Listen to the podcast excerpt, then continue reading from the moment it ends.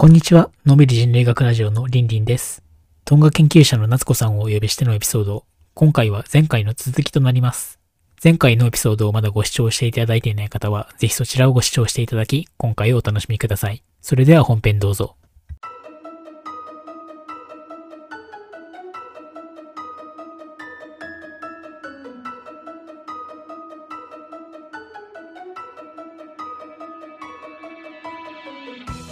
あ、タクシードライバーのお家に止めていただくことになったんですね。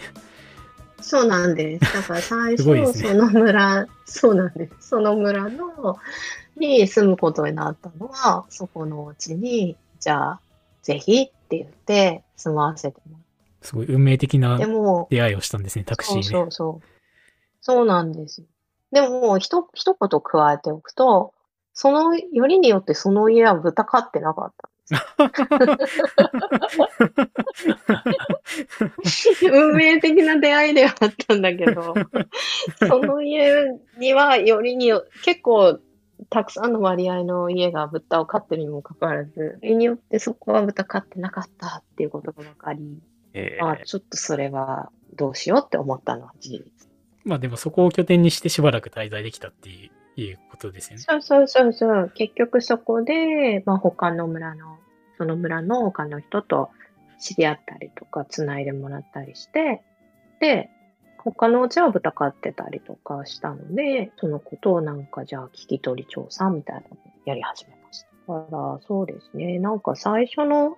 でもまあ豚が見たいとか偉そうに言いましたけど、最初何見たらいいかよくわかんなかったんですよね、正直。なんかいっぱいいるなって思ったけど、で、これどうしようと思って、しかもうち、滞在先には豚いないし、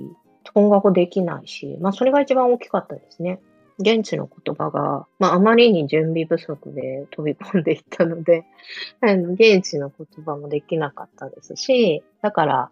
インタビューするったって、近所の、なんだろうな、中学生とか高校生ぐらいの女の子とかに頼んで、なんか一緒に来てって言って、で、その子にちょっと通訳してもらいながら、いや、なんかどんな風に豚飼ってますかとか、餌いつやってますかとか、売ったりするんですかあげたりするんですかとか、なんかそういうこととかを何件かのうちに聞いて回ったりみたいなことしたんですけど、うん。もう高校生ぐらいだと英語の教育が進んでるみたいな感じなんですかね。そうそうそう、多分日本の高校生よりは英語喋れると思いますね。うんっ。ていう印象ですね。だから、そう、なんかお手伝いしてもらわないとインタビューもできなかったし、でもインタビューしててもなんていうのかな、みんなこう、そんな豚のことを外国人がいきなり聞いてくるってなんか気持ち悪いじゃない。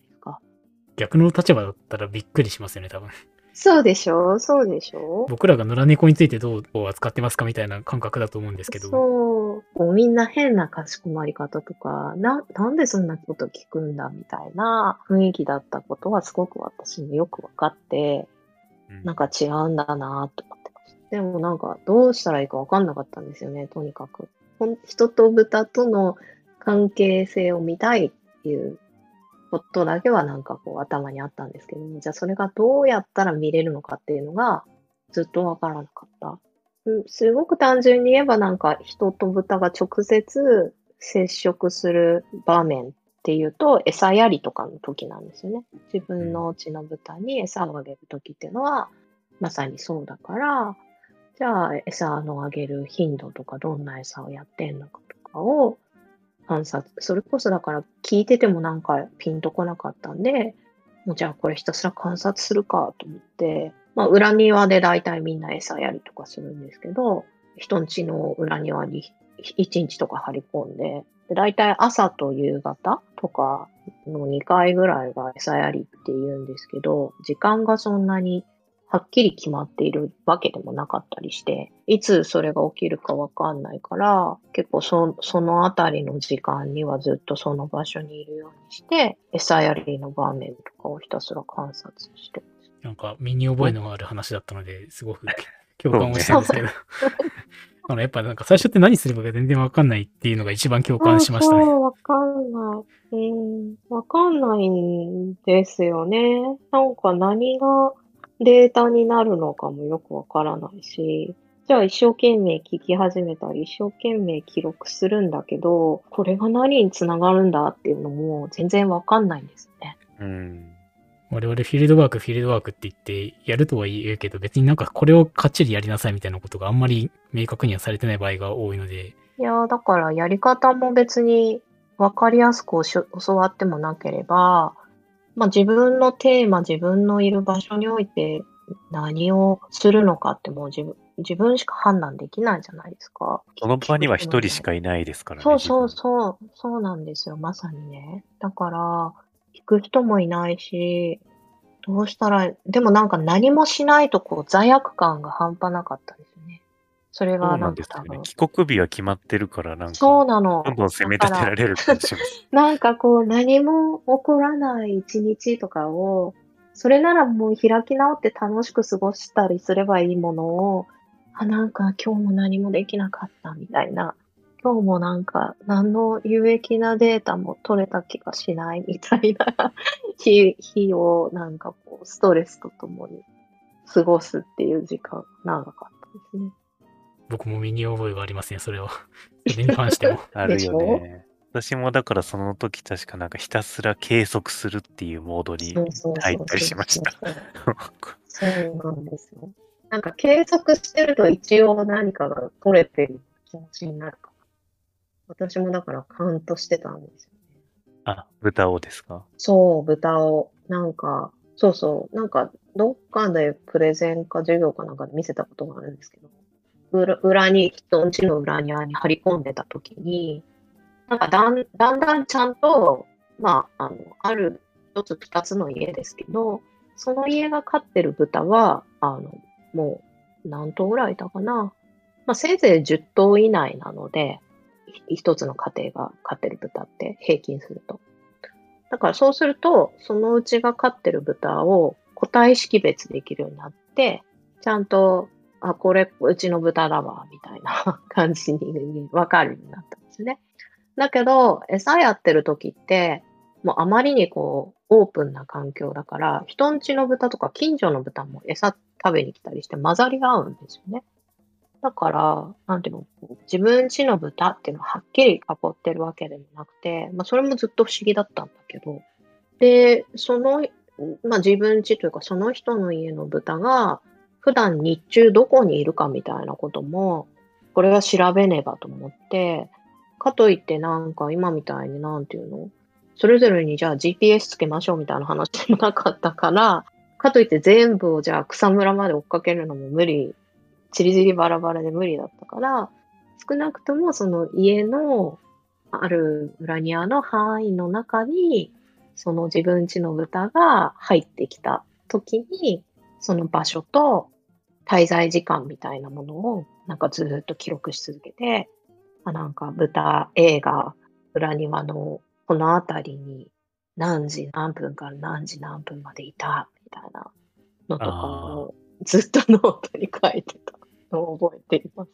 わわかります。。それも私やりました、そういうようなこと。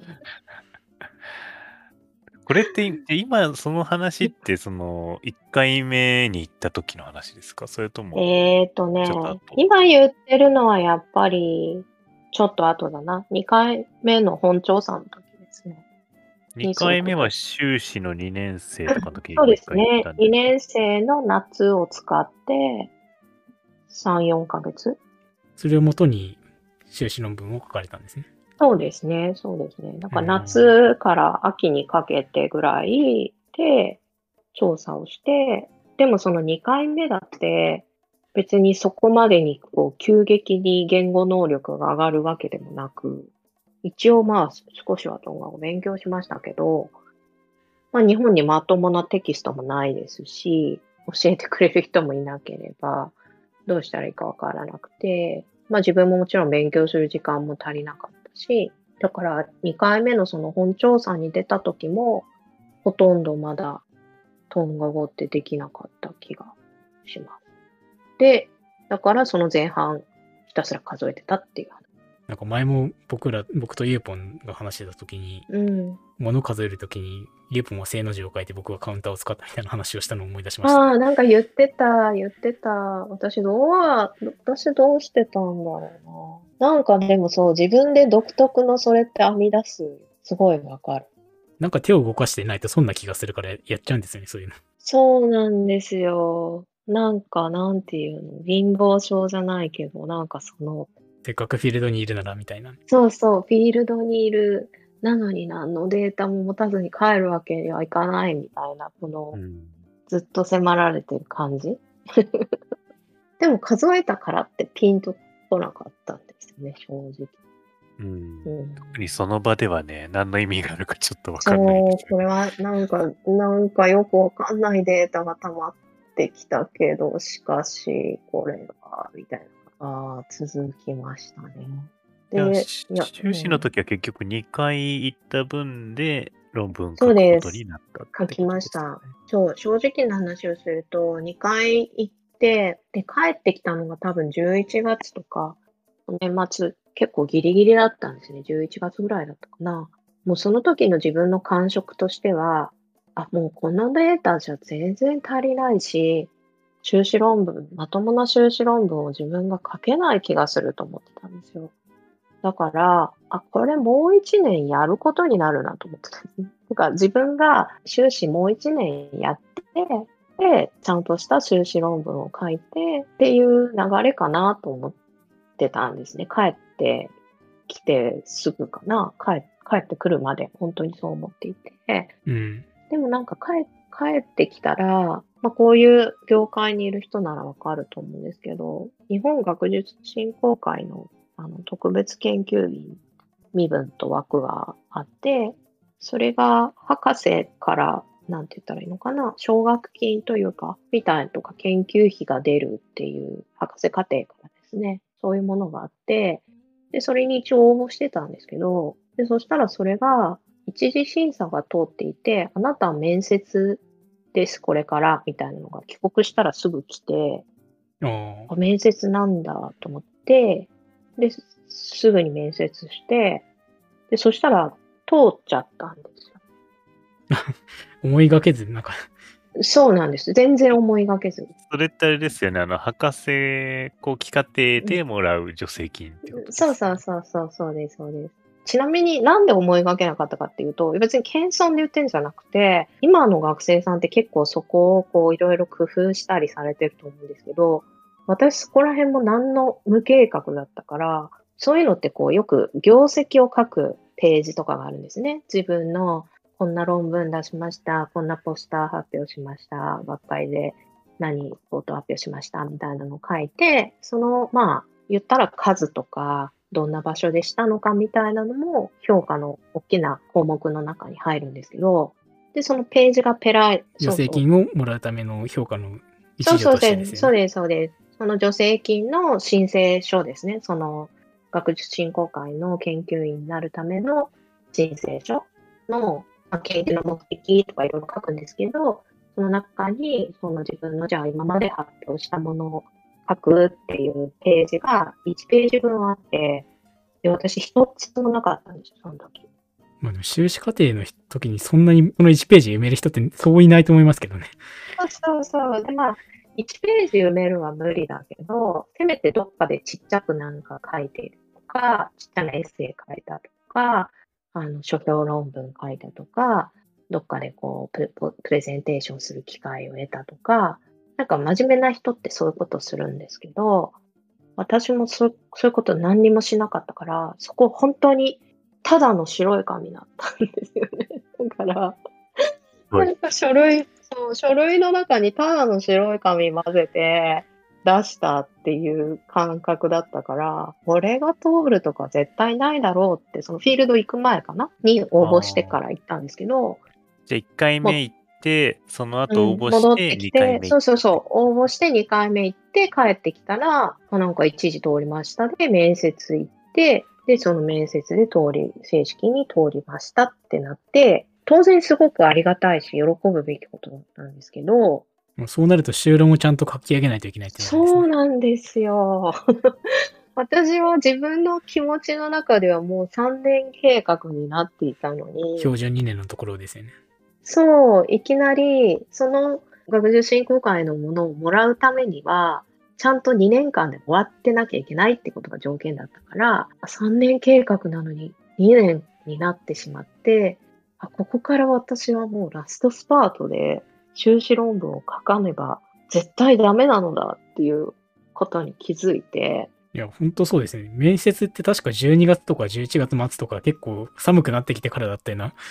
よくご存知で、僕も受けたんで。あれは多分、あれは多分ね、12月頭とかだったと思う。就労の提出が1月頭ぐらいですもんね。そうなんですよ。だから、一月しかないですよね、各時そう間。いや、なので、いや、もう本当私はあちこちで言ってるんですけど、私は全然あの模範的な学生ではなかったっていう話をカミングアウトしてますけど、まあ今こう、こまごまとお話ししたらよくわかっていただけたと思うんですけど、いや、だから結局、賞味1ヶ月ぐらいで、もうこれはもうどうにかしなきゃいけないんだと思って持ってるデータと、結局どういうことなんだろうっていうのを考えて、もうなんかダーッと書いて、とりあえず形にして出したっていうのが修論だったんで、これでいいのかなみたいなのがずっとこう、悔いが残るレベルでもど、後から振り返ると、まあやっぱりそこで見たこととか、まあ最初にフィールドで感じたなんか違和感とか、こっち、こっちの話に人はそんなに盛り上がんないけど、こういう場面になると、トンガの人たちすごい盛り上がるとか頑張るな、みたいなことは、言葉があんまりできなくても感覚として分かったりするじゃないですか。うん、場の雰囲気とか、そうそうそうそうそう。そういうものは、なんかやっぱり最初に行った時のインプレッションがすごく強かったから、そこのインプレッションは多分その後博士の研究になってもずっと、なんていうのかな、生きていたというか、つながっていってたなとは思います。それって結局そのまあ、なんか1ヶ月で頑張って書いた修論っていうのは内容はどんなものだったんですか？内容は、結局、私は最初はだから生きた豚を、例えば餌やりとか追っかけてたんですけど、まあトンガの豚ってすごい冠婚葬祭みたいな場面で、ちっちゃな小豚の丸焼きから、それこそ大きな巨大な豚を生きたまま贈与したり、あるいは巨大な豚を蒸し焼きにして焼いたものを贈与したりとか、なんか結構いろんな豚のやり取りの仕方があるんですよね。で、それ場面に応じてあって、まあ、人と豚の関係みたいな感じのイメージとしては通じてたとは思うんですけど、豚がこうちっちゃい小豚だった時から成長していって、まあ、あるものは小豚の段階で、えーまあ、丸焼きにされて贈与されるし、あるものはそのまま育てられて、まあ、例えばオス豚はその牙があるように、えーなものは、えーそれはそれで価値を持っていて、えー重要な場面で贈与されたりとか、あるいは生きたまま小さな豚がなんか人とやり取りされるとか、えーなんかまあそういういろんいろんなやり取りのパターンとか、その使う、用いられ方のパターンみたいなのがあって、なんかそういうのをこう一つ一つ出していくと、なんか人と豚の、そのトンガの人と豚との、まあ、関わり方ってそれを言うのはちょっと乱暴だったかもしれないんですけれども、まあ、その用い方みたいなのが、こう一一口には言えない、すごい多様なあり方があるよみたいなことを書きました。でも意外とそういうところで現地で粘ったのが発揮されてたんですね。ひたすら豚を見て、あとまあ豚を売、まあ売り買いもするんですよね、やっぱり。例えば急に誰かが亡くなった時に、すごい大きな豚が必要なんだけど、ちょうど今家にはそんな大きな豚がいないから、慌ててかどっかから買うとかですね。うんで。そういうのがこう、ラジオで流れてたりとかするんですよ。豚売ります、買います、みたいなのが。ああ、なるほど。で、散々豚のこと調べてるから、なんか豚って単語だけにはすごい反応する。ちちなみに何て言うんですか？ちなみにプアカって言います。トンガ語で豚は。プアカ。だからプアカの話を人がしてたりとか、どっかで聞いたりとかすると、なんかピンとアンテナが立って、あ、なんかプアカの話してるとか思ってたんですけど、だからそういう豚にまつわるいろんな場面を見て、で、それはだからただ豚がそこにいるってだけじゃなくて、まあ人がいろんな手を、例えば小豚の丸焼きって作られるプロセスみたいなことも結構細かく書いたんですけど、小豚だからそんなになんて言ったらいいのかな。長い毛が生え、まあ豚全部そうですけど、そんなに毛が長くないんですよね。でも、丸焼きにしようと思ったら、皮も食べ、皮が結構みんな美味しいって思ってるから、毛があるとこう食感が悪くなるんですよ。うん。でじゃあ、どうするかっていうと、けどじゃあ、それを焼き落としてしまうには、小豚って柔らかくて繊細すぎるから、その本体まで焼いちゃうから、じゃあどうする、どうやって毛を取り除くかっていうと、その辺のおじさんが、あの、自分の髭剃るシェーバーみたいなのを持ってきて、で、豚の毛を一生懸命剃って。あの、もう、あの、すでに屠殺した後の豚ですね。毛を、なんか一個一個すごい丁寧に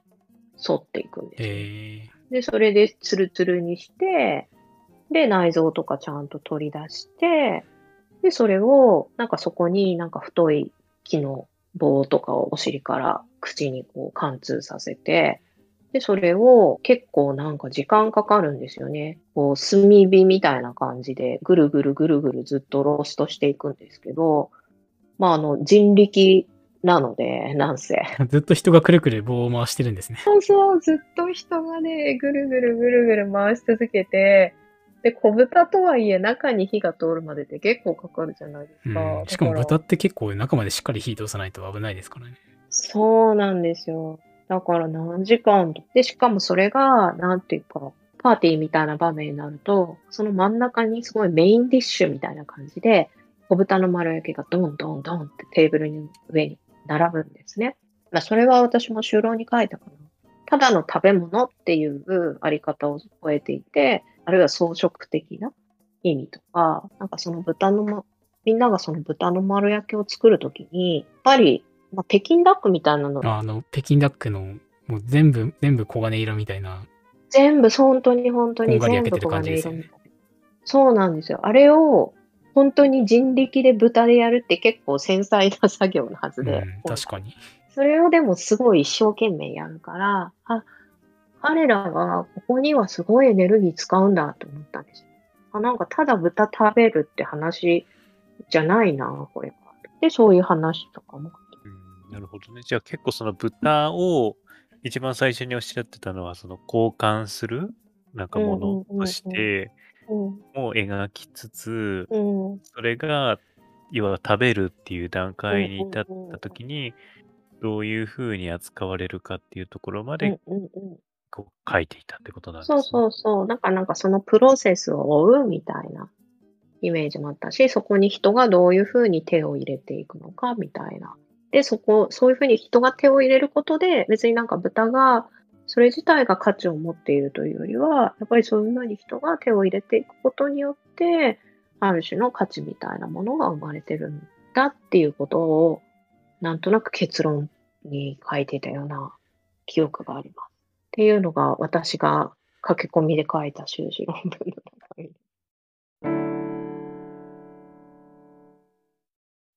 ゆうぽんなんか最後にまとめますか？まとめるの難しいけど。まあでもやっぱりほら、最初ほら、なんかすごく、あの、きっちり目当てというか、計画みたいなのがあってそう、フィールドに入って、計画通りのものに出会うっていうわけではないってことが、やっぱ最初の前半の話だったかなと思っていて、やっぱりその偶然にそのタクシードライバーの人と出会って、うん、いやうん、本当に。偶然そこのお家に連れてってもらって、英語喋れる人に出会ってみたいな話が、やっぱ結構重要なキーだったりして、でそういったところからフィールドワーク始まって、で、始めるはいいけど、その本当にそれですよね。そのなんか、こう私今やってることって何の価値があるんだろう、フェーズは誰しも経験して、うんうんうんうん まあ、それでなんかいろいろなものを測ったり数えたりとかするっていう。なんかみんなそこが共通してるのが面白いですね。なんか3人が3人通経験してる通過儀礼であるかのように、こうみんなが。ってるのはすごい面白いかなと。うん。で、まあねやっぱり最後はみんな駆け込むようにまとめるっていう、だ体一緒ですね。まとめざるを得ないっていう状況に追い込まれる。追い追い込まれるっていう。ここにもちっちゃい締め切り主義がありましたね。そうですね。そうそういうことがあるかなと思いました。やっぱりだから自分のコントロールできないことがたくさん起こっていて、まあでも最後自分がコンすごくコントロールしなきゃいけない状況に陥るっていそううそうそうなんかそう。振れ幅が大きいですよね。いや、本当にそうですね。なんか、フィールドの中は、私はだからもういつも思うのは、やっぱり巻き込まれるなんですよね。もうあの、そこには巻き込まれている自分は。で、でも帰った時に論文を書くっていう時は自分が主語になって、そこにあったことを書くっていう風になっていくっていう。だからなんかこう、受け身だったものがこう、自分が主体になるみたいな、なんかそういう振れ幅な気もしていて、フィールドデータを論文にできる器用な人もいらっしゃるとは思うんだけれども、でも多分なんかその自分が感じたこととか、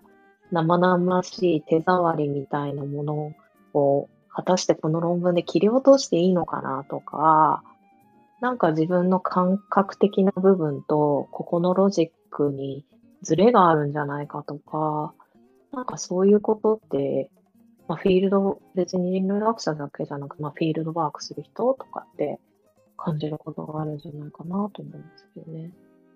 まあ、フィールドとデスクを往復するからこそっていうか、現地のことを置いてかぼりにすることも嫌だし、理論も、理論というかまあ本に書いているようなこともぼかしてフィールドのことばっかり書くのもみたいなところの葛藤は確かにありますよね。そうなんですよね。なんかそのさ自分の視点の定まらなさみたいな、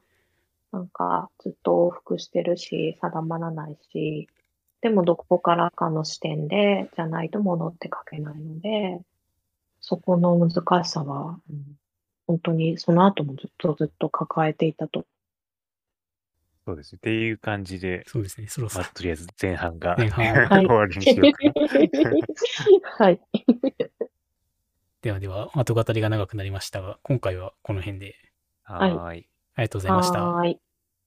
いえいえ、こちらこそありがとうございました。